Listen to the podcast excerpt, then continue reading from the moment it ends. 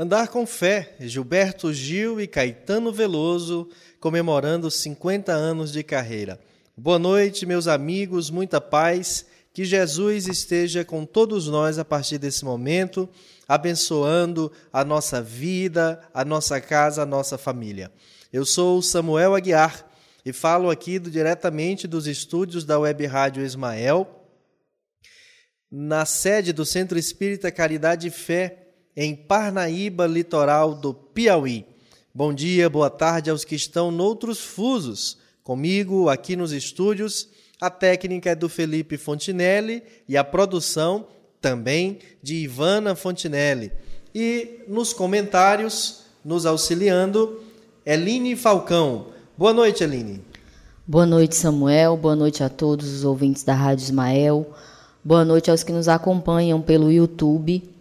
Você que ainda não se inscreveu, se inscreva na página da Rádio Ismael, ative o sininho para que você possa receber as nossas notificações. Participem conosco, interaja, mande as suas perguntas e a gente está aqui. Muito bem.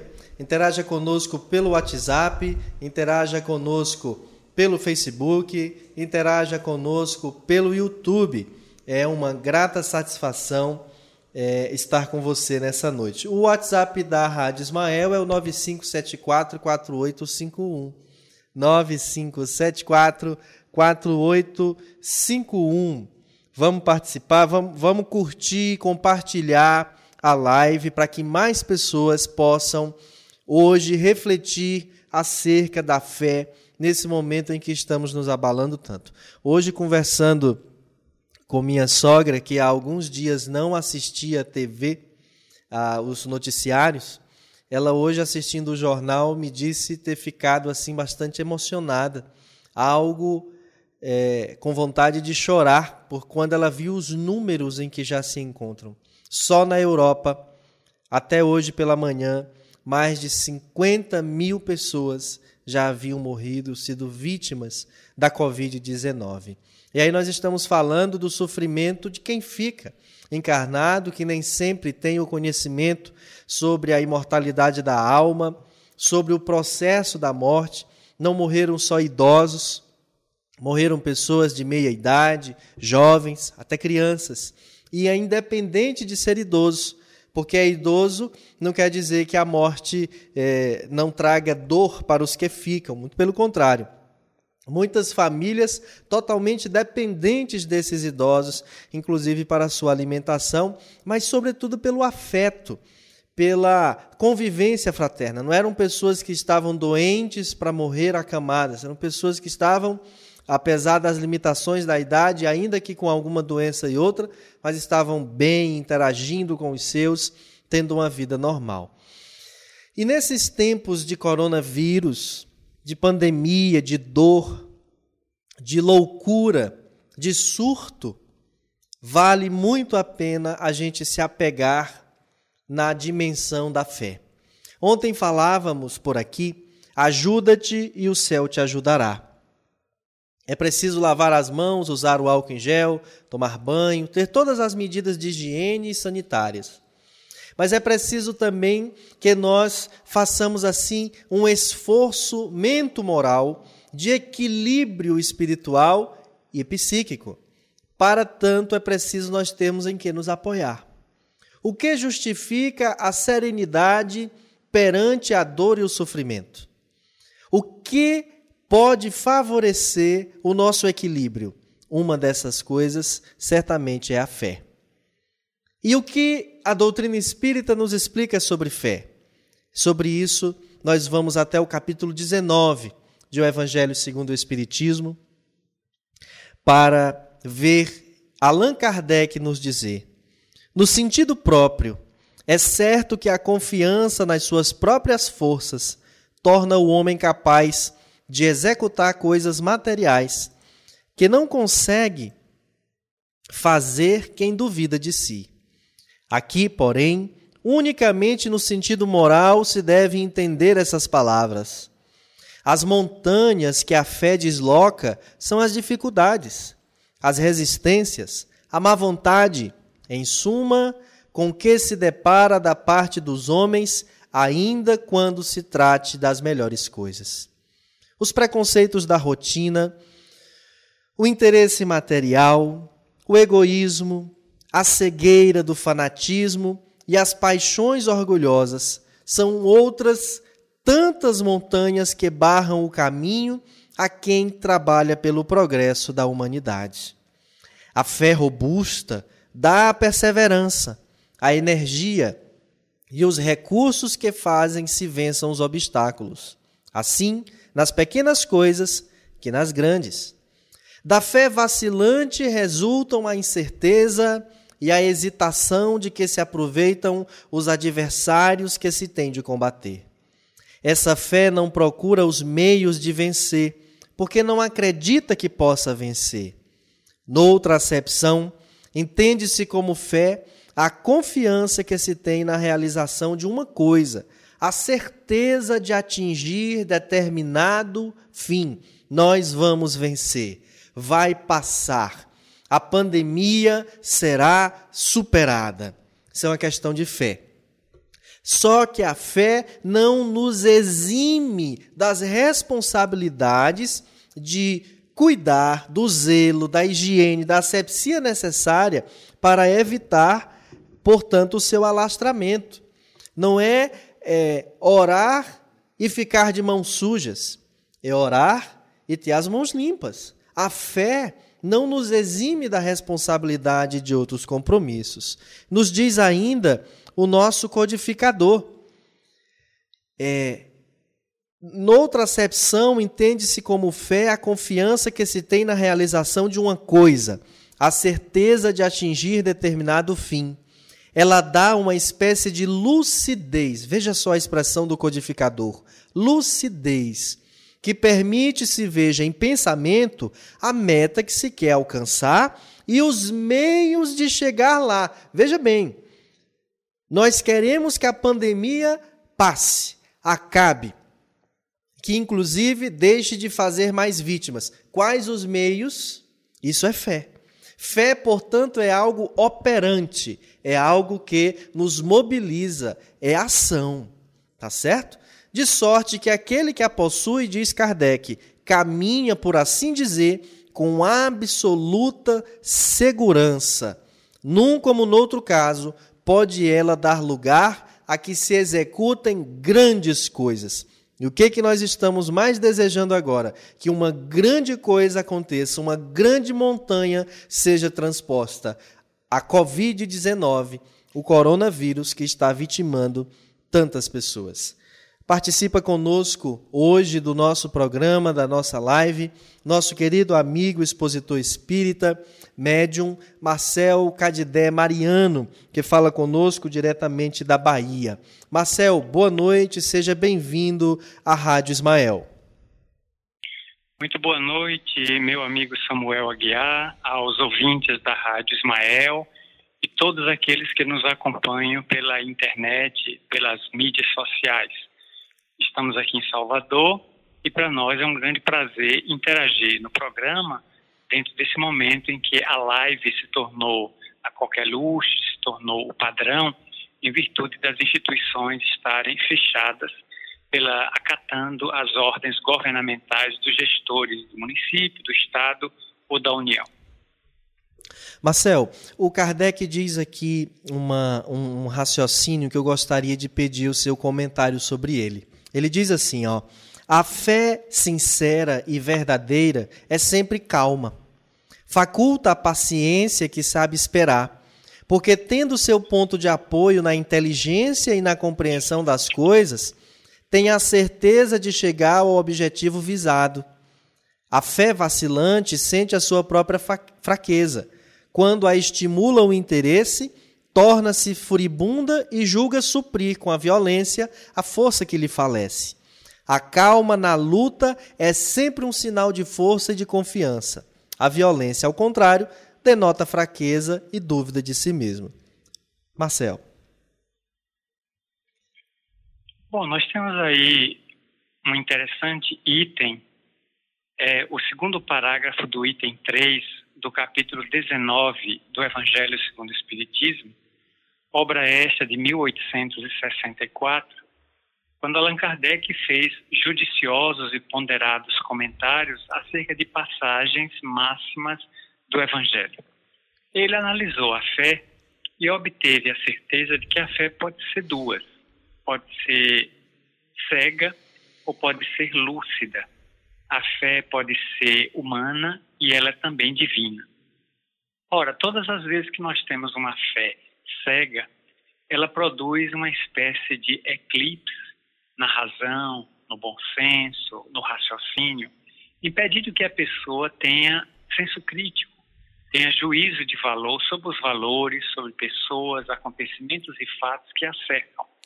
Portanto, o portador da fé cega é aquele que advoga para si a crença de acreditar em tudo que lhe é exibido, que lhe é mostrado, sem ponderar e sem analisar coisa alguma. Estamos vendo isso hoje, nesses dias tumultuados, inquietos que estamos atravessando, em relação ao excesso de informações sobre o coronavírus ou Covid-19. Como há um excesso de informações, hackers e crackers aproveitam-se da rede mundial de computadores, da internet, para semear o fake news. E como as pessoas estão assustadas, vulneráveis, estão reféns, acuadas pelo medo de pegarem o vírus, elas então adotam uma postura cega. Elas acreditam em toda e qualquer informação que circula na rede sem fazer a devida ponderação, a devida filtragem. A fé raciocinada, por sua vez, é aquela lúcida, é aquela fé que não crê. Porque existe diferença entre crer e saber. Crença é uma credibilidade que nós damos a alguma coisa ou a alguém sem passar pela experiência. E como, e como de fato é, toda crença é passageira. Eu creio hoje, posso descrer amanhã. Já quem sabe, sabe hoje, sabe amanhã, sabe depois da manhã e sabe sempre. Porque o saber, o entendimento, é fruto da maturidade, da experiência, do teste, que leva a pessoa a ter absoluta certeza de que aquilo na qual acredita, na qual abraça, não vai se dissolver ao sopro do vento. Portanto, Kardec tem razão ao colocar de que a fé sincera é sempre calma, é sempre generosa, é sempre ponderada, não tenta convencer ninguém. Toda pessoa que faz muito proselitismo de sua fé, de sua crença, de sua filosofia religiosa, é porque não acredita nela. E tentando converter os outros, conseguindo alguns, ele então se fundamenta nessas pessoas para continuar na crença na qual ele não acredita. Quem acredita numa crença não tenta transformar ninguém, transforma-se. Muito bem. Uh, voltando aqui ao nosso codificador, é, para darmos sequência a esse texto belíssimo que ele nos traz, ele diz aqui: cumpre não confundir a fé com a presunção. A verdadeira fé se conjuga à humildade. Aquele que a possui deposita mais confiança em Deus do que em si próprio, por saber que simples instrumento da vontade divina nada pode sem Deus. Por essa razão é que os bons espíritos lhe veem em auxílio. A presunção é menos fé do que orgulho, e o orgulho é sempre castigado, cedo ou tarde, pela decepção e pelos malogros que lhes são infligidos. Marcel, nós temos visto pessoas dizerem que há um excesso no cuidado que estamos tendo com esse confinamento social. Estamos vendo pessoas dizerem que não vão parar a sua rotina, não vão parar as suas atividades, porque isso são, é, é, é, é são golpes de Estado, enfim, já se criou todo tipo de argumento para aqueles que são resistentes a obedecer isso. E uma das coisas que falam é que têm fé em Deus e que por isso não pegarão a Covid-19. Pelo que o codificador está dizendo aqui, há mais de presunção em quem afirma assim do que de fé, posto que a ciência, que é um braço divino, tem nos revelado outra coisa, né? É, eu, eu faço uma análise em cima de fatos do cotidiano. Desde que aproximadamente quase 30, meados de março, foram decretados pelos gestores públicos, prefeitos e, sobretudo, governadores, a necessidade do isolamento social, aqui em Salvador, por exemplo, as 210 casas espíritas fecharam suas portas. Uma delas, inicialmente, da qual as outras imitaram, foi a Mansão do Caminho, a casa onde eu trabalho, o Centro Espírita Caminho da Redenção. Ele fechou as portas por 60 dias, portanto, até 17 de maio, o Centro Espírita Caminho da Redenção não tem reuniões mediúnicas, doutrinárias, não há atendimento a ninguém. Suas portas estão fechadas. Logo em seguida, todas as casas foram baixando decretos internos, fruto de suas diretorias, fechando. Mas eu fiquei sabendo de instituições em outros estados do Nordeste, no interior da Bahia, que resistiram é, fazendo alegações que não tinham fundamento numa crença lúcida. Por exemplo, não vamos fechar a reunião mediúnica porque precisamos atender os espíritos sofredores que estão no além. E ao me consultarem, eu indaguei a esses dirigentes: Ué, e quando não existia espiritismo na Terra antes de 1857, os espíritos inferiores ou que sofriam no além não eram assistidos porque não tinha espiritismo na Terra? Será que nós somos tão presunçosos, e o item fala de presunção, nós somos tão presunçosos que nos achamos indispensáveis para o trabalho mediúnico ou somos meros coadjuvantes dos espíritos superiores que pedem a nossa colaboração no sentido de nós aprendermos como a lidar com o sofrimento alheio, mas quem resolve as problemáticas mesmo são eles, as entidades nobres. Então teve casos que resistiu 10 dias, 15 dias, mas acabou se curvando. Mas eu sei de instituições que continuam funcionando com três ou quatro pessoas, supostamente indo orar pelos outros. Parece então que a prece no centro espírita é mais valiosa do que a prece em casa. Se eu orar em casa, minha prece é muito anêmica, é muito fraca. Mas se eu orar no centro espírita, a prece é muito forte. E o que a gente nota são as igrejas fechadas, católicas, evangélicas, todas elas Poderíamos aqui não tecer uma crítica, mas fazer uma análise das igrejas evangélicas. Uma análise.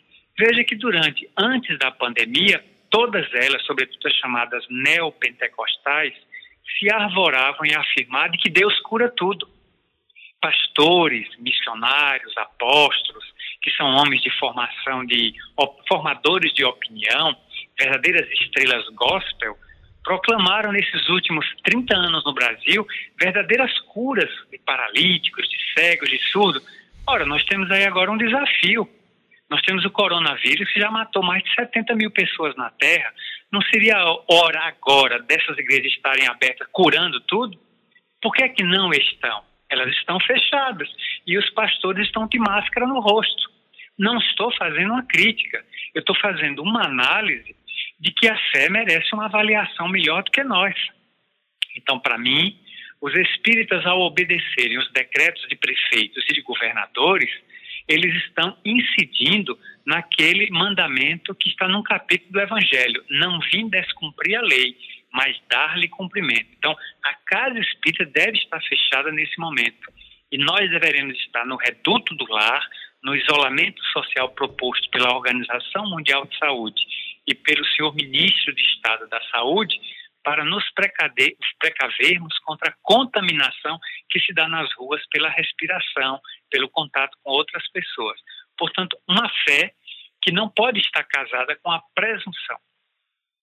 Bom, Marcel, nós vamos agora ouvir aqui da Eline, que está participando conosco no programa, quais são as falas das pessoas que estão nos acompanhando pelo Facebook, tá bom? Já a gente volta okay. com você, Marcel. Aguardo. Boa noite a nossa Denise Cristina, que nos acompanham pela, pelo Facebook. Rejane Araújo, Rosa Cristina Ferreira Cunha, boa noite. Walter José da Costa, Simone Seligna está assistindo com a gente. Joana Viriato Bandeira, Carla Santos, Maria de Fátima Cardoso Santos, boa noite a todos, luz e paz. Maria da Graça Santana Rocha, a Dona Graça, um abraço, Dona Graça. Dagmar Jesuíno, boa noite, amigos da Rádio Ismael. A nossa Eline Brito, boa noite. Sandra Caldas, Erenice Silva, Negliton Aguiar, Thaís Gonçalves, Taline Igo também está nos assistindo. Yara Frota, Flávio Santos, Gorete Araújo, Zeila Sabriazar, boa noite, dona Zeila, Agorete Aguiar, Miguel Bezerra Neto, boa noite, excelente tema e muito atual.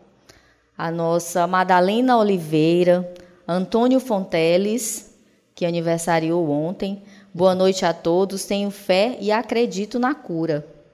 A Isabel Pereira, Ocinei Carvalho, boa noite, excelente tema. A nossa Francisca Portela, boa noite, Francisca. Cíntia Craveiro, boa noite.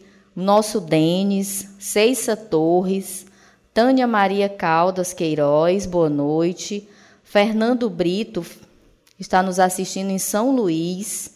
Aldilamar Pinheiro, boa noite. A nossa Valdênia Lima. Rosa Mari Seixas Amoroso. Lígia Teixeira. Emanuele Machado. Edvana Aguiar, Nícia Fontinelli, a nossa mestra em yoga, Inês Vieira, Fernando Brito, Jesus sempre no comando, nosso Ayrton Alves também está nos assistindo, seu Vanjo, boa noite, seu Vanjo, Nayana Taina, Rúbia Tobias Duarte, boa noite, e o nosso mano que nos acompanha também, pelo nosso aplicativo da Rádio Ismael. Boa noite também, mano. Com você, Samuel. Boa noite, mano, que ontem estava fazendo distribuição de cesta, uh, junto com a Nícia e o Leandrinho no carro. É, quem estava comigo no outro carro? A Laiane, é isso mesmo. Muito bem. Marcel, a nossa Audilamar Adler, lá do Maranhão, que você também conhece, está nos dizendo, ainda comentando aquele seu raciocínio, acho que quem diz isso está com fanatismo. E eu queria aproveitar esse comentário pra, pra Audilam, da Audilamar para dizer assim: o Kardec fala aqui em presunção, né? É, me parece que o, o, fanatismo é também uma outra demonstração de que a criatura humana não compreendeu a dimensão da fé quando ela age com essa suprema uh, presunção, que é justamente o fanatismo, de inclusive achar que tem a razão, que tem o poder, que está acima dos outros. Né? Vivemos uma época não obstante de intensa tecnologia de celebração, onde a cultura dilatou os horizontes, onde as bibliotecas deixaram de ser físicas para serem virtuais, onde o conhecimento está disponível a qualquer pessoa na palma da mão, no smartphone ou num mero telefone celular, mas ainda vivemos o obscurantismo da Idade Média. Estamos vivendo agora, nosso país, uma vergonhosa disputa de poder entre duas autoridades públicas da União, onde um desacredita o outro, onde um desmerece o outro, e esse segundo, que é um técnico, que é um médico com 31 anos de experiência, vem proclamando que procurará seguir a ciência para preservar a vida de milhões de brasileiros. Então, de certa maneira, é um fanatismo. Porque o fanatismo, normalmente, a gente vincula à área religiosa. Mas há fanático no futebol, há fanático no carnaval, há fanático no jogo, há fanáticos na política. Há vários tipos de fanatismo, não só o religioso. O religioso é o mais conhecido. Mas hoje temos muitos tipos de fanatismo, inclusive o fanatismo esclarecido, em que o próprio fanático levanta inúmeros argumentos para sedimentar, para fundamentar a sua própria alienação. Ora, o fanatismo nada mais é do que a perda da capacidade de você discernir e de aceitar que existem pessoas com opinião diferente da sua. Então você lança anátema, você mata, você passa no fio da espada, você trucida, você torna-se indiferente, aniquila a pessoa, porque ela tem uma opinião diferente, como se a pessoa não conseguisse conviver com aqueles que não rezam pela sua cartilha pessoal, pelo seu ego. Então, demonstra ainda o primarismo da pessoa que é fanática, a sua imaturidade psicológica e a sua infantilidade. Aí você pode dizer, ah, mas a pessoa tem 60 anos, tem 60 anos no corpo, mas tem seis meses de idade mental. E eu estou colocando seis meses como elogio, pode ser seis dias de idade mental. Portanto, é uma criança, é tá, está infantilizado ainda. É Não percebeu que nós precisamos de tolerância. A tolerância é fundamental quando você convive com os diferentes, porque conviver com os iguais é, deve ser uma monotonia. Eu sempre procuro, Samuel, dizer nas minhas, nos meus seminários e palestras que o lugar mais monótono deve ser o céu. Imagine, você entra no céu, só tem anjos, todos redimidos, todos nobres, todos virtuosos, alcandorados. E o que, é que você tem para fazer no meio de outros virtuosos? Nada. Você passa o resto da eternidade sem fazer nada. Ou seja, é um ócio que vai lhe esmagar de tédio. É Porque você não tem nada para fazer e todo mundo é igual a você em virtude, em, em, qualidades, em excelência. Então o inferno deve ser excelente, porque lá que estão os diferentes. Então, sempre que me perguntam, e aí, Marcel, você tem medo do céu e do inferno? Eu digo, nem de um nem de outro, porque eu tenho amigos nos dois lados. Para onde eu for, tranquilo. Eu estou absolutamente tranquilo. Eu tenho amigos nas duas bandas. Então, o céu deve ser bem interessante, porque deve ter a pluralidade de pessoas pensando diferente. O céu deve ser tedioso. É que as pessoas não pararam para pensar nisso teologicamente. Então, consequentemente, o fanatismo é uma praga, é uma doença de natureza psíquica, de natureza emocional, teológica, que tem que ser combatida pelo esclarecimento, pela verdade, a fim de que possamos abrir a pessoa para ela pensar diferente. A mente é como um paraquedas. Quando é se abre, nunca mais volta à forma original. É isso aí. Agora, Marcel, nós estamos falando ah, a fé transporta montanhas. E eu lhe pergunto, e eu queria aproveitar e perguntar a quem está nos acompanhando agora e que me responda essa pergunta pelo WhatsApp da Rádio Ismael ou aqui pela live do Facebook. Eu queria perguntar se você tem fé. Você que está me ouvindo agora, tem fé? O que, que é fé para você? Como é que você usa a sua fé? Nesse momento agora, como é que você está se valendo da sua fé para passar por essa situação? E a pergunta que eu quero fazer a você, Marcel, é: e aqueles que não têm fé? ou que acham que não têm fé, porque acreditam que a fé é eu ter uma religião. Queria pedir que você esclarecesse sobre isso, por favor. Mahatma Gandhi, o líder que libertou 600 milhões de indianos e paquistaneses do Império Britânico logo depois da Segunda Guerra Mundial, afirmou com muita propriedade que um indivíduo sem religião é como um barco à deriva. A religião, ela é importante, mas ela não é imprescindível. Ela não é indispensável. Indispensável não é religião, porque toda religião é um rótulo.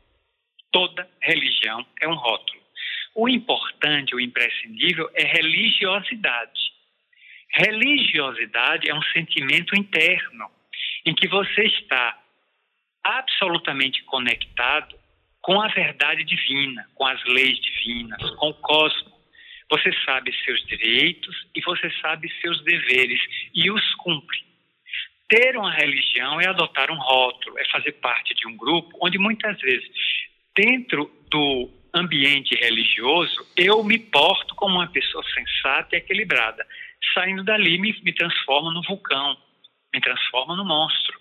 E todos os dias nós vemos exemplos desse tipo, de pessoas que se dedicam, por exemplo, ao crime da pedofilia, mas, não obstante, em outro momento, estão com roupas sacerdotais, pregando a virtude, a bondade, falando de amor. Saindo dali, se permitem a, o assédio a um coroinha, se permitem um assédio a um menino na escola, a uma moça na esquina. Qual é o comportamento? Então, esse tem religião, mas não tem religiosidade na alma porque é um doente, é um psicopata é uma pessoa portadora de um transtorno na área da libido, credora de nossa compaixão e de nossa misericórdia, mas do ponto de vista legal tem que ser afastado da sociedade para tratamento. E sobre ele tem que incidir as leis penais que estejam em vigor em nosso país, sejam elas quais forem, porque é crime. E a todo crime deve ser aplicada uma pena, uma sanção. É o poder discricionário do Estado. é o poder de polícia do Estado. Portanto, nós, quando nós temos o raciocínio lógico, o raciocínio sensato, a fé bem equilibrada, nós nos afastamos do, do extremismo.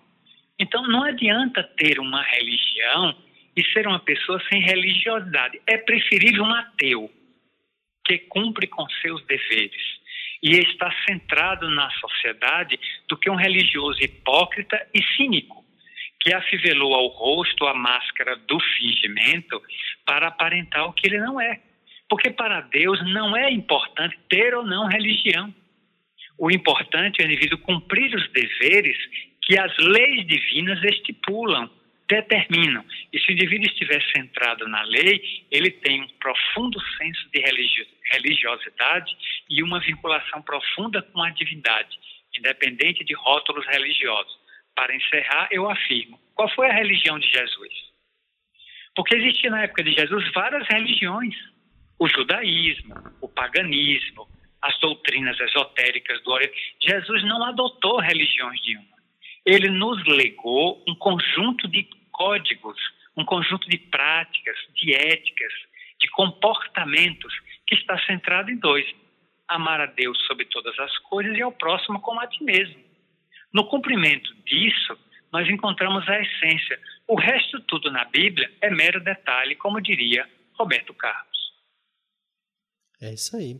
Agora, Marcelo, eu queria insistir aqui e perguntar: é, a, é possível não ter fé? Não, não é possível, porque sendo a fé uma herança inata divina, você pode negá-la mas ela não sai de dentro de você porque ela está íncita na intimidade profunda do espírito. Então, o indivíduo negando a fé e adotando, digamos, adotando, por exemplo, uma postura materialista, ele proclamará para o mundo que é materialista. Mas aí eu me recorro de uma anedota que me permito aqui contar. Dizem que um materialista e ateu transitava por uma floresta. E contemplando a floresta luxuriante, ele afirmava para si mesmo que tudo aquilo ali era fruto da biologia, que aquelas árvores vetustas e poderosas eram frutos de sementes que caíam do bico dos pássaros e, portanto, era casual. Iam caindo no chão, iam frutificando, nascendo e viravam árvores. Não havia presença de Deus administrando aquela floresta luxuriante. Enquanto ele pensava isso, um pensamento contrário à ideia de Deus, teísta, um urso muito faminto apareceu no encalço dele e começou a correr atrás dele. O urso tinha objetivos muito claros: matá-lo e devorá-lo. E aquele ateu materialista começou a correr. Você imagine uma situação: um urso de 800 quilos, faminto, correndo atrás de um homem desesperado, sem fé em Deus. Só que ele tropeçou na raiz de uma árvore e caiu. E o urso caiu em cima dele. Quando o urso cravou-lhe as garras no pescoço, pronto para degolá-lo e depois devorá-lo, ele então lembrou-se no desespero de Deus e proclamou a célebre frase: Falei-me Deus. Aí tudo parou, como se fosse aquela tecla que a gente chama stop. Você aperta o stop, tudo que está tocando, o filme, o DVD, para. O vento parou, o urso ficou congelado, tudo parou. Só ficou o ateu vivo. Então ele ouviu uma voz que dizia na sua acústica da alma: Por que tu me chamas agora que estás prestes a morrer? Tu não vinhas dizendo na floresta que não acreditas em mim? Por que agora tu apelas quando está para morrer? Então o ateu respondeu: Porque agora, na hora do desespero, eu lembrei que tu podias existir e recorri a ti. E também há um velho ditado que diz que todo aquele que vai morrer tem direito a um último desejo. O senhor me atenderia se eu fizesse um último apelo? E Deus, que estava de bom humor naquele dia, Deus é baiano, ele então olhou para o ateu e perguntou: Pois não, eu vou lhe atender o último desejo. Dize qual é o teu desejo. Transforma esse urso num cristão? Você quer que eu transforme este animal de 800 quilos irracional num cristão? É, só isso. E aí Deus fez tudo voltar ao normal, os ventos correrem, as águas. E o ateu observou que o urso montado em cima dele tinha no olhar a misericórdia cristã.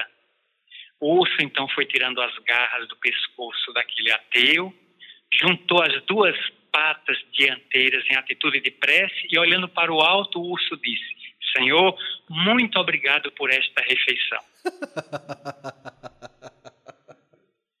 é, veja só. Des desnecessário complementá-la. Para bom entendedor, minha palavra basta. Então, como se vê, a é fé nessa hora não funcionou. É. A Joana de Ângeles, na obra Jesus e o Evangelho à luz da psicologia profunda, diz uma coisa muito importante. Ela diz que a fé amadurece através da conduta que propõe, coroando-se de segurança pelos resultados colhidos nos empreendimentos encetados. Ou seja, Marcel, não é possível eu aferir, averiguar a minha fé sem desafios, sem dificuldades à frente, não é verdade? Claro, porque se eu tenho fé, naturalmente vão aparecer na minha estrada evolutiva desafios, óbices, provações, testemunhos. E tudo isso é para nos testar. Porque quis Deus, na sua decisão soberana, que todos os espíritos nascessem simples e ignorantes, conforme está em o livro dos Espíritos, questão 540, 506 e 507, e nós pudéssemos, na, no processo evolutivo, na caminhada antropossócio-psicológica nossa, subir para a plenitude, atravessando os dédalos das experiências evolutivas, onde há quedas, há subidas, fracassos, sucesso, sombra, luz. Nós experimentamos de tudo no processo evolutivo. Portanto, a fé chega sempre um momento que ela é testada para se demonstrar que, que é robusta, que é verdadeira, que é consistente. Então, muitas vezes surgem as provações. Estamos atravessando agora um momento. Qual é a nossa fé diante dessa pandemia que toma conta da Terra, que já atingiu já 1 milhão e 300 mil pessoas, com quase 200 mil mortos? É de que esta fé nós vamos superá-la. Porque se a humanidade superou a varíola, a humanidade superou as epidemias de febre espanhola, que matou 50 milhões de pessoas entre 1918 e 1922. Nós superamos o cólera, o morbo, nós superamos a febre maculosa, nós superamos a peste de Justiniano, no passado a, o tifo, nós também superamos a própria Hansen, a lepra.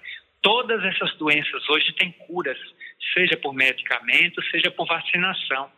Então, agora chega o coronavírus ou Covid-19. Qual é a nossa fé? De que nesse instante que eu estou conversando com você, cientistas canadenses, cientistas israelenses, brasileiros da Fiocruz, do Instituto Butantan, norte-americanos, estão debruçados, buscando de maneira sôfrega, de maneira intensa, descobrir, se não um remédio que atenue, a vacina que é erradica, como houve com o ebola. O ebola matou 16 mil pessoas. Até o Canadá criar uma vacina que erradicou o ebola. Hoje não se ouve mais falar de ebola, mas ele continua matando menos gente na África, porque a vacina erradicou. O que vem acontecendo, Samuel, é uma coisa muito simples. Hoje, todos os países ricos se preocupam com uma vacina porque o coronavírus viajou para todos os países da Terra. Porque quando o corona, uma doença atinge apenas países pobres, as nações ricas no passado voltavam as costas, porque o problema não era dela. Mas agora, como a doença é cosmopolita, tem passaporte de todos os 213 países da Terra, naturalmente as nações ricas se preocupam imediatamente e colocam seus laboratórios para trabalhar a mil atrás. Então eu creio, é crença. Eu tenho certeza de que dos laboratórios sairá uma vacina. Não posso precisar o tempo eu tenho que dar tempo aos cientistas decodificarem o genoma do vírus e depois encontrarem quais são as suas vulnerabilidades. E isso, o mundo espiritual vem inspirando. Infectologistas desencarnados, inspiram os colegas da Terra, não para encontrar facilmente a solução, senão mataria a ciência, mas sim inspiram para que eles procurem os medicamentos corretos, vão fazendo as dosagens até chegar a descoberta. É um processo de parceria. Muito bem. É, dizer também que há uma necessidade de nós passarmos pela dor. O Espírito Joana de Ângeles, sob outro pseudônimo, nos dizem o Evangelho segundo o Espiritismo que a dor é uma bênção que Deus envia a seus eleitos. Então não, não, nós não podemos ter a fé abalada pela dor. Muito pelo contrário, a fé ela precisa naquele instante nos tranquilizar. É que a gente confunde é, o conceito de fé, Marcel, achando que fé é aquilo que me livra de algo, quando na verdade fé é aquilo que me ajuda a passar por algo, independente de naquele contexto ali parecer ser ruim porque me causa dor, porque me causa sofrimento. Joana de Ângeles diz uma coisa muito importante nesse texto, em que ela comenta o capítulo 19 do Evangelho segundo o Espiritismo, afirmando assim: o homem de fé reconhece o limite das próprias forças e não se aventura em empresas que lhe podem comprometer a resistência, levando-o à falência moral. Por isso, há um limite entre a fé e a ação, que deve ser tido em conta quando da tomada de decisão ante o que fazer ou deixar de realizá-lo. E eu quero juntar essa fala de Joana com a pergunta que a Erenice faz. Podemos também inserir esse cumprimento das orientações atuais na fala de Jesus, quando ele coloca: Dai a César o que é de César e a Deus o que é de Deus, Marcel? Perfeitamente. Já, eu já havia me referido aqui, no momento anterior, de que eu não vim descumprir a lei, mas dar-lhe cumprimento, afirmou Jesus. Ele não vinha para descumprir a lei de Deus, mas ele destituiu de valor, ele desmoralizou a lei de Moisés. Por quê? Porque a lei de Moisés era humana. Ela era estabelecida para os homens da terra. Então, quando Jesus disse isso, o que ele estava querendo afirmar é: olha, até agora a lei de Moisés foi útil para vocês, não serve mais.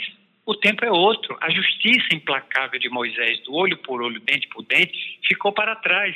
Agora o que vai vigorar é a lei do amor. Sigam a lei do amor, que é a lei de Deus.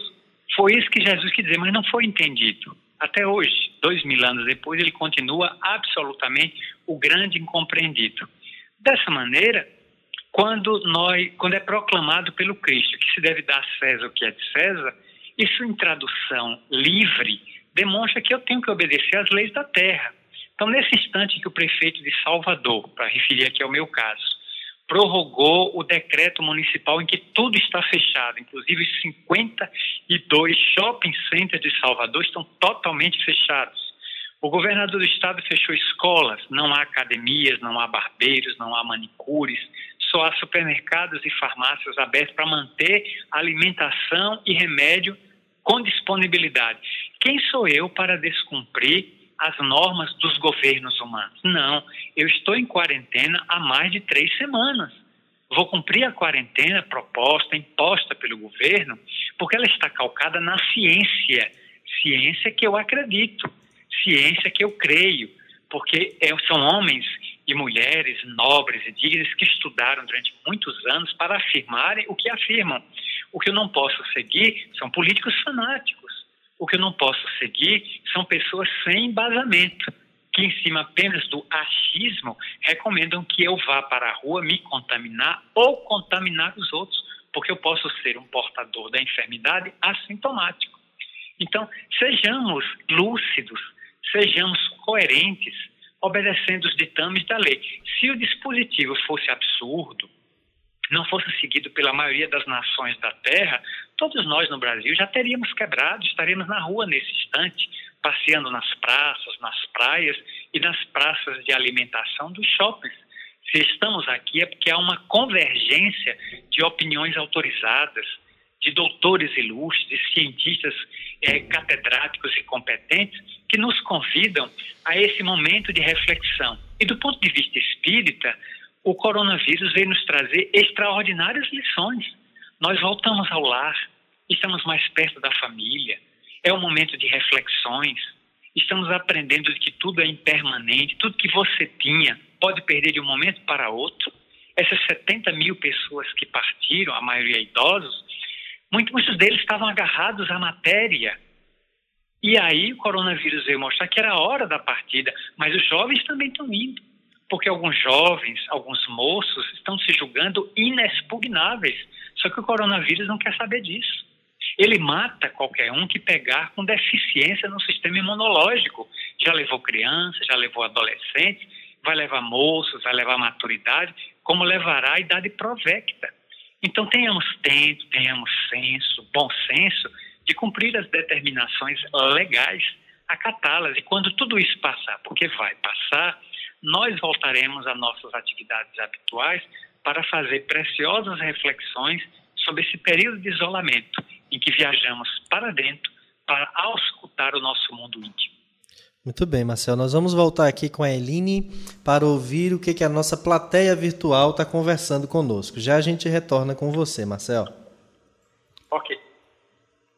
Helena Aguiar, boa noite. Boa noite ao nosso amigo Inácio Albuquerque. Isabel Pereira, perfeita a sua colocação, Marcel. Ayrton Alves, grande Marcel. A Maria de Fátima Cardoso nos diz: Tenho fé com respeito à ciência. A, Eli, a Eline Brito nos coloca: Nada mais que hoje. É meu imperativo de vida. Com tranquilidade, busco viver cada dia confiando o que virá à providência divina. Leonardo Lima está nos acompanhando também. Ceissa Torres, como é maravilhoso te ouvir, Marcel. A nossa Beatriz Silva também está nos assistindo. Jaque RF, tenho alguma fé. Eu acordo todos os dias, graças a Deus. Muito boa live. Obrigado pelos ensinamentos. A Dagmar Jesuíno, muito bem explanado o tema, gratidão. E os nossos amigos que nos acompanham pelo nosso aplicativo da Rádio Ismael, a doutora Janine, que diz Marcel Mariano, como sempre, formidável. Um abraço também para Thaisa Veras. E nós temos aqui uma ouvinte, a Vanessa, e ela nos diz: Fé para mim é buscar o esclarecimento racional, buscar educar-se e acreditar no melhor, onde deseja se chegar, seja no âmbito profissional ou pessoal é ter força, acreditar em um ideal que algo será alcançado, independente das intempéries. E a nossa Rejane Fonteles diz: ter fé é acreditar que tudo que eu venha a passar é sempre uma lição e que superarei com a luz do coração. É isso aí, Samuel. Obrigado, Eline. Ó, vendo, Marcel, seu fã-clube, não sei se você ouviu bem, mas o seu fã-clube aqui em Parnaíba continua de pé, viu? ok, tínhamos... muito obrigado a todas as pessoas. Quero agradecer a presença de Aldilamar, da tão distante São Luís do Maranhão, é. que é trabalhadora dedicada da Federação Espírita do, daquele estado uhum. e está nos acompanhando. Muito obrigado. É verdade. Olha, uh, Marcel, eu queria agora que a gente pudesse fazer aqui uma reflexão acerca daquela citação que o Kardec faz do Evangelho de Mateus, no capítulo 17, versículos 14 a 20, que é o que inicia o capítulo 19, no texto O Poder da Fé. Eu queria é, pedir, Marcel, nas suas reflexões, na, nas oportunidades que você já teve de refletir sobre isso, inclusive falando em palestras, o que, que Jesus quer dizer com essa, com essa frase? por causa da vossa incredulidade. É a resposta que ele dá quando os discípulos, em particular, lhe perguntaram: por que não podemos nós outros expulsar esse demônio? O que, que Jesus quer dizer, Marcel, com essa frase? Por causa da vossa incredulidade. Pois em verdade vos digo: se tivesseis fé do tamanho de um grão de mostarda, diríeis a esta montanha: transporta-te daí para ali, e ela se transportaria e nada vos seria impossível. Aí eu queria juntar isso aqui. Por causa da vossa incredulidade e essa outra, e nada vos seria impossível. Nós sempre tivemos muita crença de que podemos lutar contra os inimigos que são visíveis. Aqueles inimigos que estão conosco na matéria, estão conosco no mesmo plano. Então, por exemplo, um animal bravio, nós temos como nos proteger, nos cercamos de cerca, nos cercamos de grades. animais peçonhentos, colocamos tela, impede que eles entrem. Se tem o bandido, o assaltante, nós colocamos um cachorro, um cão feroz, um pitbull, câmeras para filmar, cerca eletrificada para dificultar o acesso dele. Mas quando o inimigo não é visto, ou quando ele é desconhecido, aí nós temos realmente muito medo. O que seria da Terra se nós vivêssemos uma invasão alienígena, como está naquele filme 4 de Julho? O filme 4 de Julho e depois A Ressurreição. A Terra, de repente, foi invadida por aqueles seres que aparecem, ou a Batalha do, no Mar, em que participou a, a cantora norte-americana Rihanna, uma das atrizes daquele filme, onde se lutou contra aqueles seres também na Batalha do Mar. Então, são filmes de ficção científica que retratam que nós temos dificuldade de admitir qual vai ser a nossa capacidade de lutar contra seres alienígenas. Por quê? Não os conhecemos, não sabemos o seu poder de fogo e se as armas deles não seriam superiores às nossas. Por isso carregamos esse medo. Ora, a, o lidar com espíritos desencarnados, desde a antiguidade, desde as eras mais priscas da humanidade, sempre foi um tabu. Porque logo depois que a humanidade viveu o período dos antepassados, na cultura mesopotâmica, na cultura egípcia, na cultura grega romana, com o surgimento da igreja romana, católica, situada em Roma, esses seres passaram a ser revestidos de um caráter demoníaco, diabólico, satânico, e, portanto, passaram a ser adversários de Deus. Deus fazia e eles tinham um certo poder limitado de desfazer o que Deus fazia. Você imagine, Deus criava uma situação, uma coisa, e ele tinha um poder limitado de desfazer aquilo. Por exemplo, a possessão. Quem assistiu O Exorcista, aquele filme de 1973, observou bem aquilo. Não obstante todo o esforço do padre Jimmy Carrey de tentar libertar aquela menina que foi possuída por um demônio, ele não conseguiu. Ele usou de todos os seus recursos da fé religiosa, ele que já estava aposentado como exorcista da igreja, ele usou de todos os recursos e não conseguiu expulsar aquela fera diabólica que tomava o corpo daquela menina, é, gerando um dos filmes de maior impacto na sociedade daqueles anos 70. Ora, qual foi o último recurso que ele fez? Ele então xingou o demônio e pediu, exigiu que ele saísse do corpo da menina e entrasse no corpo dele. Quando houve a transferência do fenômeno possessivo, saindo da menina e entrando nele, ele então se atira pela janela, cai numa escada e quebra o pescoço. Ou seja, ele inviabiliza que o demônio atuasse na Terra porque destruiu o carro físico. Ou seja, se a gente fizer hoje uma análise, qual foi a atitude dele? Covarde. Porque o que, é que ele fez? Ele se matou, ele foi suicida. Todo suicida é um covarde, porque está fugindo de alguma coisa da qual se recusa a enfrentar. Então, quando Jesus proclama aos apóstolos, naquela ocasião, de que um homem havia procurado Jesus, que descia do monte onde estava orando: Senhor, meu filho é lunático. Muita gente não parou para saber porque que a palavra lunático está ali. Porque tem a ver com as fases da lua. A superstição do povo judeu acreditava que os demônios eram mais propícios em fase de lua cheia do que em quarto minguante, em quarto crescente ou lua nova. Então, consequentemente, a palavra lunático não é um adjetivo para figurar uma pessoa louca. É uma pessoa que enlouquece no período da lua cheia. Então, esse meu filho lunático não foi libertado pelos teus apóstolos. Aí Jesus diz o quê? Ó oh, raça depravada, incrédula, até quando vos sofrer? Jesus admoesta a humanidade, que ali estava representada pelo colegiado apostólico. Trazei o rapaz aqui. E o abençoando, ou seja, pousando a mão na cabeça dele, aplica uma bioenergia, desvincula a entidade que obsidiava aquele médium, aquele portador de uma paranormalidade atormentada, e o rapaz fica curado. Aí vem a interrogação dos apóstolos, muito oportuna. Por que, que a gente não conseguiu? A gente não consegue fazer o que o Senhor faz? Por causa da vossa incredulidade, ou seja, por causa de, pouca, de, de vossa pouca fé. Ora, é natural, minha gente, porque Jesus estava iniciando o seu ministério, o seu messianato na terra, e o corpo de apóstolos dele era muito precário eram doze homens, dez eram pescadores, um era, era comerciante de Iscariote, Judas, e o outro era coletor de impostos. Somente dois ou três sabiam ler e escrever, o resto era analfabeto, só sabia lidar com o comércio de peixe, pescava, vendia e mantinha a família. Então ele estava com um grupo excessivamente precário, ele teve que treinar esse grupo. Por esses três anos dele, sendo guiando como um bom pastor aquele grupo, aperfeiçoando aqueles caracteres, para depois você ter o quê? Pedro curava com a sua sombra.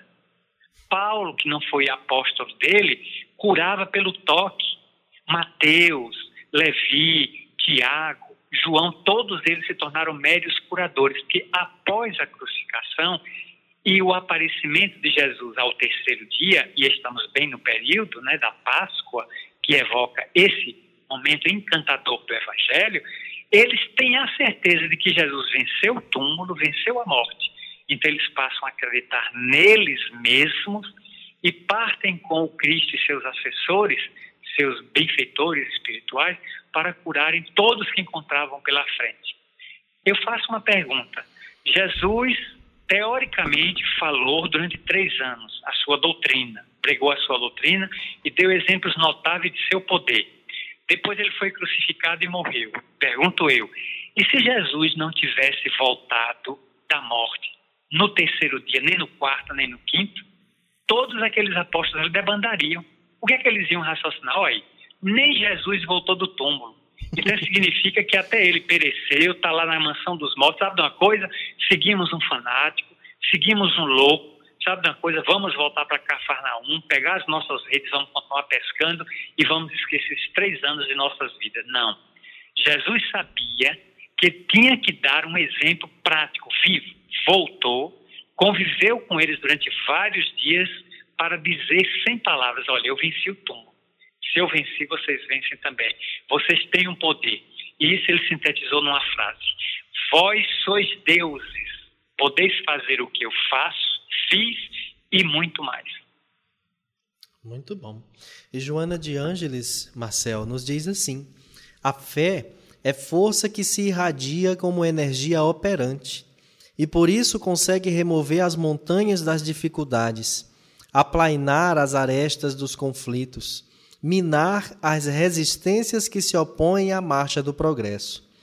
O ser humano enfrenta os montes das dificuldades que ergue à frente quando deveria buscar os objetivos mais nobres e engrandecedores.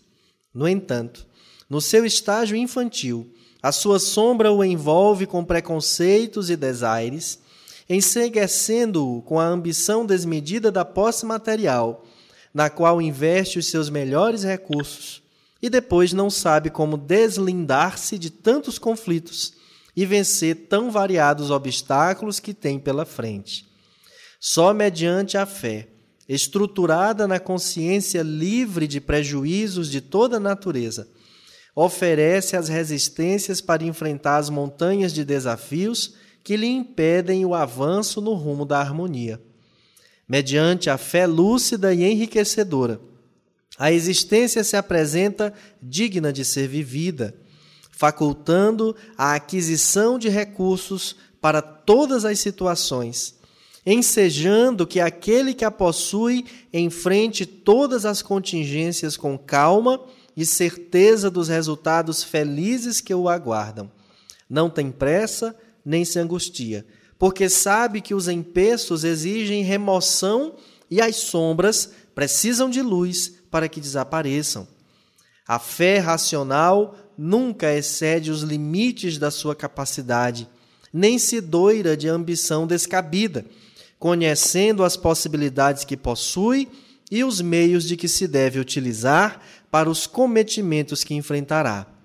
É pujante, mas não presunçosa é nobre, mas não jactanciosa. À luz da psicologia profunda, uma fé diminuta, um grão de mostarda que lhe represente a dimensão, tudo consegue e nada será impossível, porque se apoia, sobretudo, na razão. E aí, diante disso que ela fala, Marcel, eu queria fazer uma pergunta para você. A fé ela é uma coisa importante para a minha reforma íntima? Ela é uma ferramenta indispensável para se viver.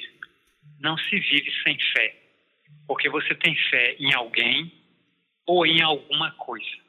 Mas você se apega a alguma coisa. Os materialistas têm fé em quê? Na matéria.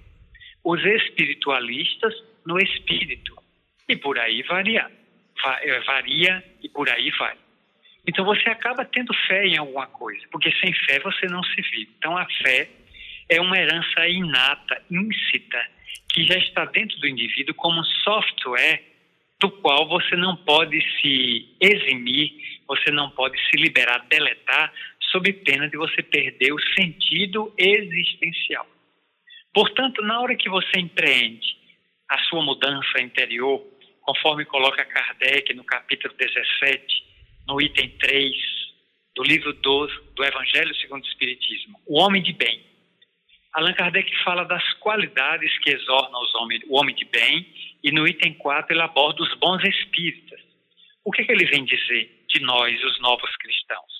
Reconhece-se o verdadeiro espírita pela sua transformação moral e pelos esforços que faz, empreende para deter, tomar, educar suas más inclinações.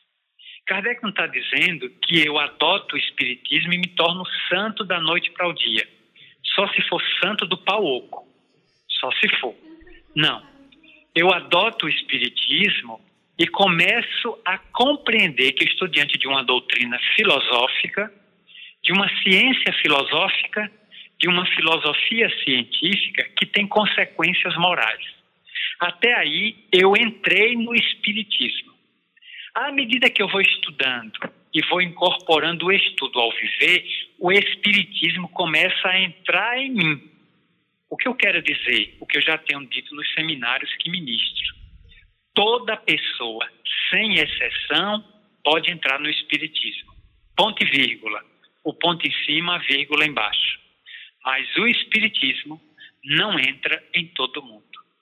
Porque tem pessoas que se bloqueiam, que se fecham, elas são impermeáveis. Pegue um copo d'água e coloque uma pedra, uma rocha dentro. A rocha mergulha na água e se você tirar, ela está toda molhada por fora. Quebra a pedra, ela está seca por dentro. Mas por que ela está seca por dentro se ela estava mergulhada na água? É porque ela é impermeável. Ela só se molha por fora. Por dentro ela continua seca e árida. Tem muita gente que está no meio de uma fé lúcida, de uma crença religiosa nobre e digna, mas apenas está lá dentro. Aquela crença, aqueles postulados não entram na pessoa. Então a pessoa não faz as mudanças que são necessárias. Então o Espiritismo é uma grande alavanca de mudança da pessoa. Porque quando você começa a se modificar, você altera o linguajar, você altera o olhar, a postura, o pensamento, as ideias, o falar. Tudo vai sendo modificado pouco a pouco e você vai se adaptando a uma vida mais nobre, mais digna, mais reta. Você vai ficando mais econômico, predando menos o ambiente, você vai ficando mais desprendido. E todas aquelas qualidades citadas por Allan Kardec, pelo ínclito codificador, no item 3 do capítulo 17, ao qual já me referi. A fé é que lhe dá a certeza de que você está indo no caminho certo. Aí vão aparecendo os desafios, as lutas, as quedas, a morte em família, a enfermidade, a epidemia, o desemprego. São os desafios naturais. Quem é que não vive? Todos nós estamos sujeitos a adoecer. Inclusive os pastores, aqui me inferi, que até o ano passado curavam tanta gente nos seus cultos, eles podem adoecer e morrer. Nós também, os médios, quem de nós está blindado contra a obsessão? Nenhum de nós. Todos nós estamos sujeitos. Chico Xavier começou a vida na obsessão e terminou nos testemunhos. Divaldo Pereira Franco começou na obsessão grave, conforme está no filme dele, e até hoje, aos 92 anos, está vivendo os testemunhos pessoais. Então, todo, nenhum de nós está blindado por ter adotado qualquer tipo de crença. Nós estamos na luta. Agora, com uma fé raciocinada, eu me vejo com maior suporte, porque compreendo as causas. Na hora que eu entendo as causas, compreendo as causas, conheço as causas, eu entendo os efeitos. Entendendo os efeitos, eu não me desespero. Porque eu sei que todo efeito vem de uma causa. Na hora que a causa foi extinta, o efeito desaparece. Qual é a causa dessa enfermidade que está matando? É um vírus. Os homens, os cientistas, estão tentando erradicar o vírus. Na hora que ele foi erradicado, acabou a causa. Não haverá mais pessoas ocupando os hospitais por esta doença. Terão outras doenças, virão outras, mas essa será erradicada porque vencemos as outras. Por que, é que não vai vencer essa? Que é muito mais simples do que a lepra, é muito menos complexa do que a tuberculose, do que é o câncer. Se com sabão e com álcool gel nós o matamos, imagine a vacina que vem por aí altamente poderosa.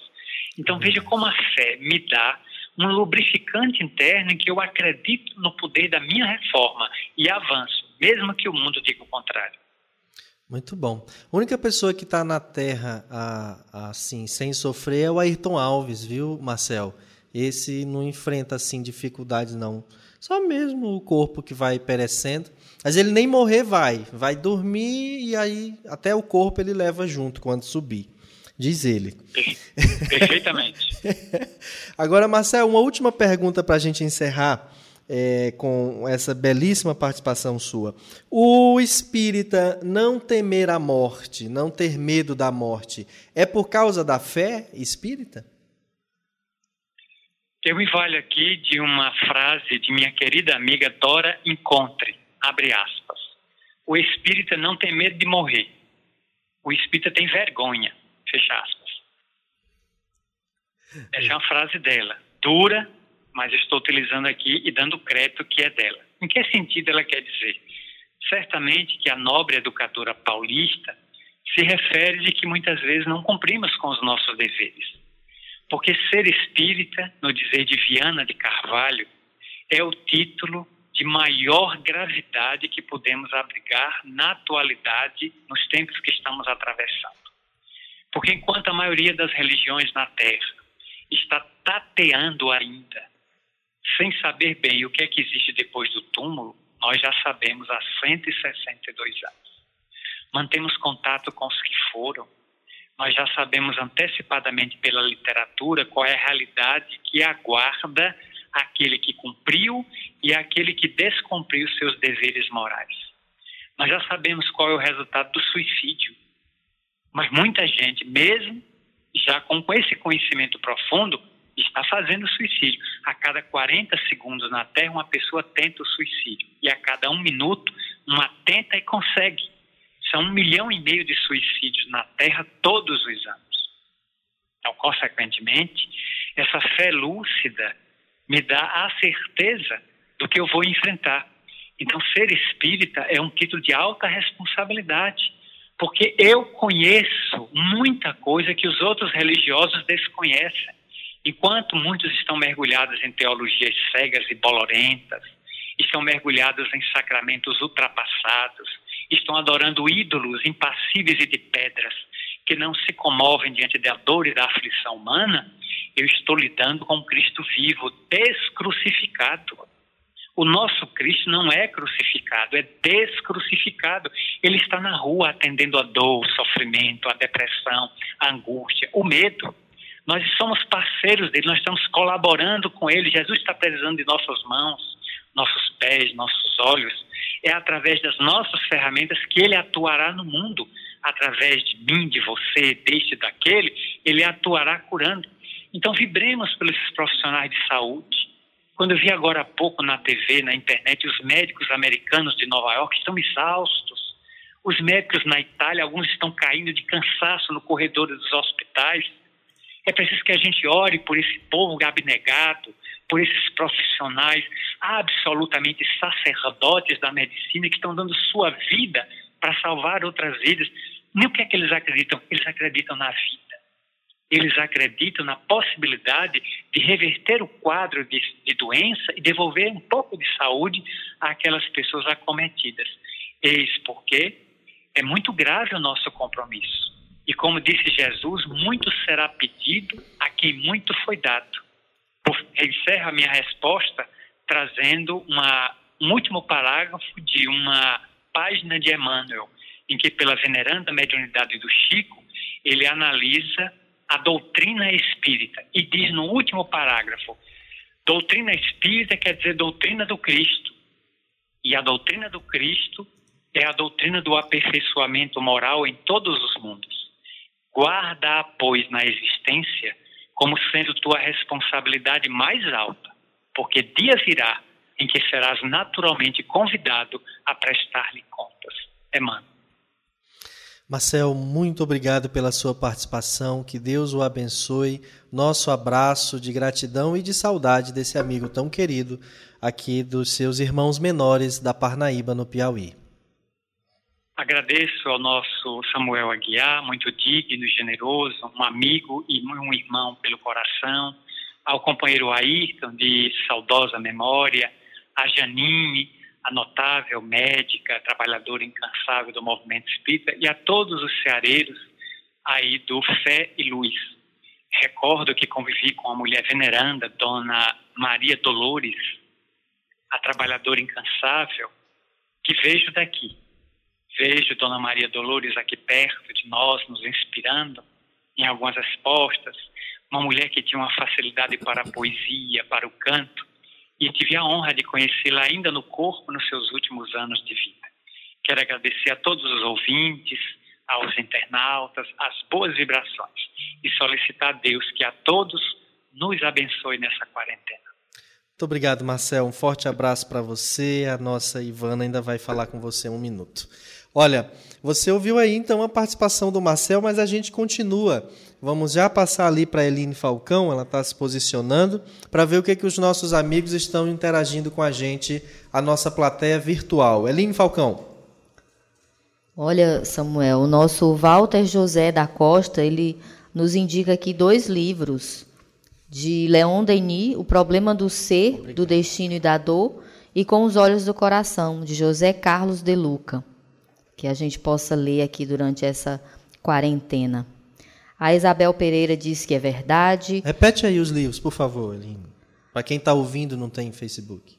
O Problema do Ser, do Destino e da Dor, de Leon Denis. E Com os Olhos do Coração, de José Carlos de Luca. Com os Olhos do Coração, José Carlos de Luca. Beleza. Erenice Silva, Marcel e suas grandes elucidações. Obrigada. Lígia Teixeira, ótimos esclarecimentos. Vera Lúcia, sábias palavras. Nícia Fontinelli, excelentes colocações que nos faz voltar para dentro de si e refletir. A Rosa Cristina agradece ao Marcel, a Aldilamar, é, maravilhoso, abraço em todos.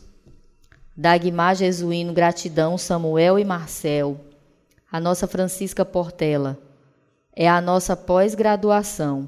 Pelas outras etapas já passamos. Agora temos a oportunidade de conhecer as verdades do Evangelho.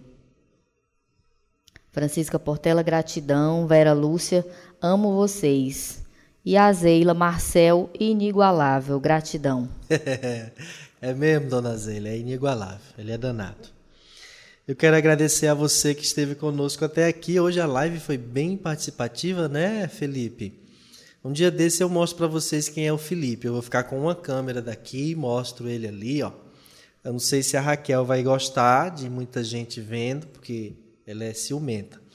Mas eu queria pedir a você que ouvisse com muita atenção essa esse soneto que eu vou declamar para você de ninguém menos que Augusto dos Anjos, psicografado por Francisco Cândido Xavier presente na obra Parnaso de Além Túmulo, primeiro livro publicado do Chico. O título desse, desse soneto é Confissão. Olha o que, que o Augusto nos diz.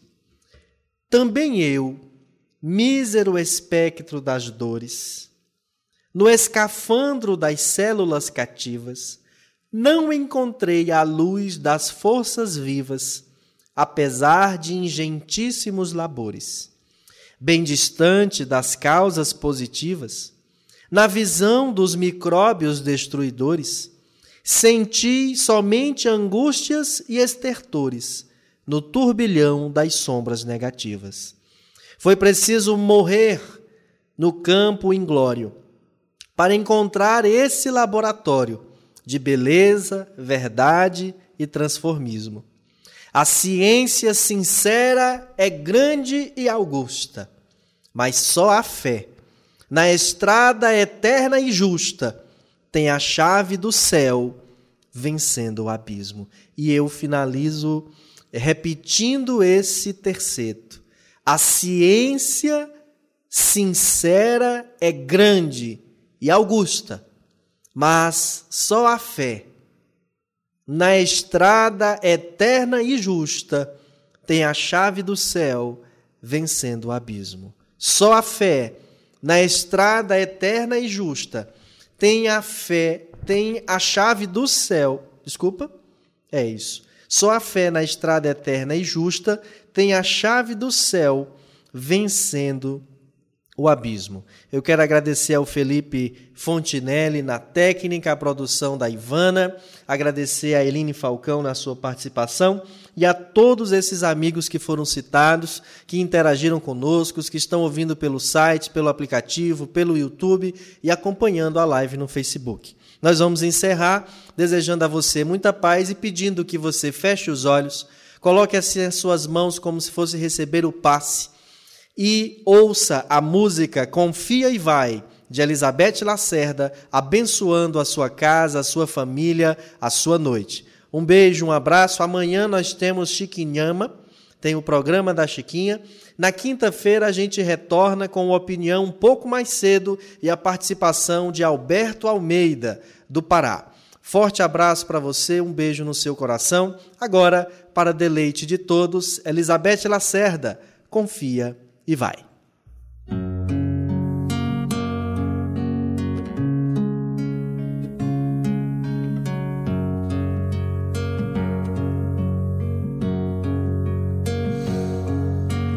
Quando a dor te buscar, abre as portas do coração.